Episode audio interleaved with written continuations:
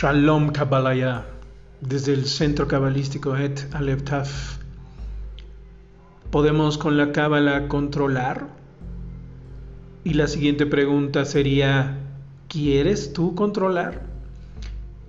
¿Será cierto que con la Cábala podemos simplemente pedirle al universo que nos dé aquello que, según esto, nos pertenece? Imagínate por unos minutos, por unos segundos, amable escucha, ¿qué sucedería si en verdad con la cábala nosotros pudiésemos controlar la naturaleza, lo cual significa alterarla? Esto no sería nada descabellado como idea, porque eso es lo que hemos venido haciendo durante casi seis mil años, hablando en términos toraicos, desde que Adán y Jabá fueron expulsados del Edén, lo único que ha hecho el ser humano, hombre y mujer, es alterar la naturaleza para hacerle daño y acabar con ella. ¿Es acaso posible pensar que con solo ordenarle al universo yo puedo tener, obtener lo que yo quiera? Cuando también es cierto que lo primero que nosotros queremos es fama, poder, que otras personas nos admiren, que se rindan ante nosotros. Y claro, hacer obras de caridad porque se tienen que hacer. ¿Será esto de verdad una enseñanza cabalística? De ninguna manera. Esta es una enseñanza de gente estúpida. La Kabbalah tiene que estar conectada a la bendita Torah. La Torah está conectada al Creador del universo. Y Hashem no es ese llamado Dios que para unos ha dejado abandonada la tierra, para otros que vive simplemente en unas nubes imaginarias, para otros alguien que simplemente ha sido un invento de la mente humana. Y en parte tienen razón porque Dios, el Dios, esa palabra griega que significa y que viene de Teos y que viene de Zeus, es una imaginación del hombre. La mitología griega es una imaginación. Nunca existió Zeus, ni Afrodita, ni la mezcla de dioses griegos y romanos. Venus, Afrodita, Zeus, Neptuno, todo eso es pura mitología, es mito. Efectivamente, como nos dijeron en la escuela, el hombre para poder intentar comprender al creador del universo, se hizo sus propios dioses para poder controlar la naturaleza. Aquí otros dos errores más. La naturaleza no es el creador ni creadora. La naturaleza fue creada también. Y el hecho de que la naturaleza pueda brindar sus frutos es porque el eterno creador le dio ese mérito.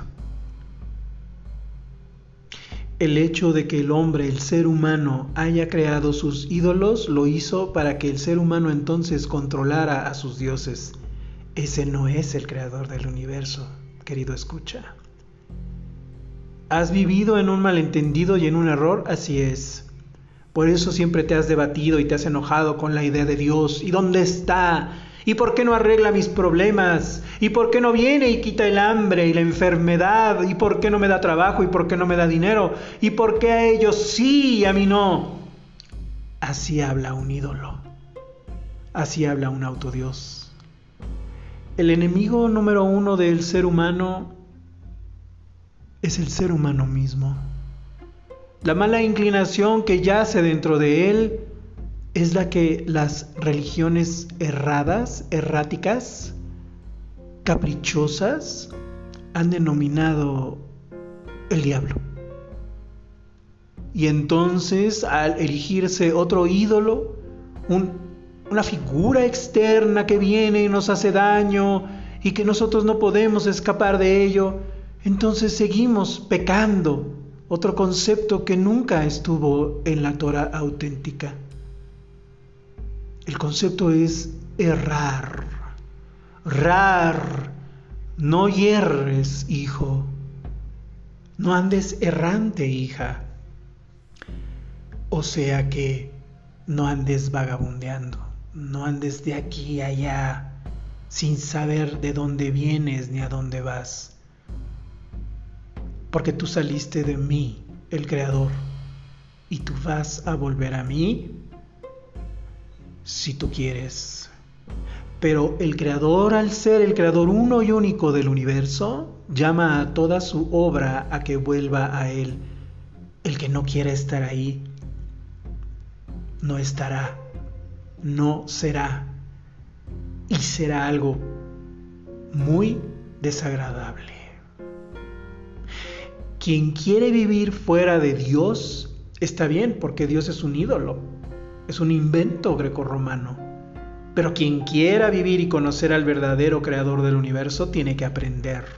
Tiene que despojarse de las vestiduras de las que fue vestido durante siglos por las tradiciones de tus padres y venir al Eterno como niño aprendiendo todo de nuevo. Porque en verdad te digo que aquel que no naciera de nuevo no conocerá el reino del Eterno. Deja de estar mezclando. Por eso no puedes. Tú solito te pones puertas para tratar de comenzar a entender al Creador del universo. Si uno pudiese comprender y asir al Creador del universo, uno sería el Creador del universo. ¿Y tú te comprendes a ti mismo, querido escucha? No podemos entender a nuestros prójimos, no podemos entender lo que decide un gobierno, no podemos entendernos a nosotros mismos ni controlarnos. ¿Controles tu temperamento? ¿Consideras que ser enojón y gritarle maldiciones a los demás porque se te cruzaron en un auto, en un alto con su auto, es que tienes carácter fuerte? No, mi querido escucha, eso habla de que eres una persona débil, que no te sabes controlar. Pero he aquí que con la Kabbalah en la Torah del Rey del Universo único, tú puedes aprender a dominarte a ti mismo. Primero, conócete a ti mismo. ¿Sabías tú que estos sabios griegos aprendieron de los grandes cabalistas de Yehudá? Y luego fueron y transformaron todo y dijeron, mira lo que se me ocurrió. No, mi querido escucha, lo aprendieron de la Torah. Aprende a controlarte a ti mismo, primero tú. Aprende a darte cuenta que es algo maravilloso y que es el reto más grande de tu vida. Y que solo así podrás aprender a abandonarlo todo para, para poder tenerlo todo verdaderamente, lo que de veras vale la pena. Deja de decir palabras de dientes para afuera. No, el dinero no importa, pero entonces ¿por qué te afanas cada día por él? Dale el justo lugar que debe de tener el dinero. Claro que debe de tener un lugar porque te sirve para cosas buenas o malas. Eso tú lo decides. El dinero en sí no es malo.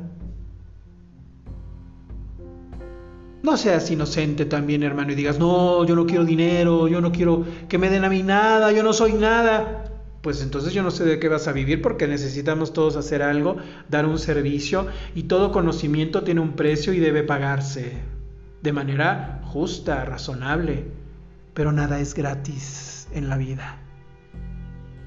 Deja de ser tu ídolo de ti mismo porque vas a seguir sufriendo. Y comprende de una vez por todas que tú no vienes porque tú quisiste y que tú no vienes a controlar a los demás, tú vienes a aprender a controlarte a ti y eso todos lo tenemos que hacer y entonces hay shalom en el mundo. Que el Eterno te bendiga mucho, querido escucha. Reflexiona en lo que piensas. Shalom.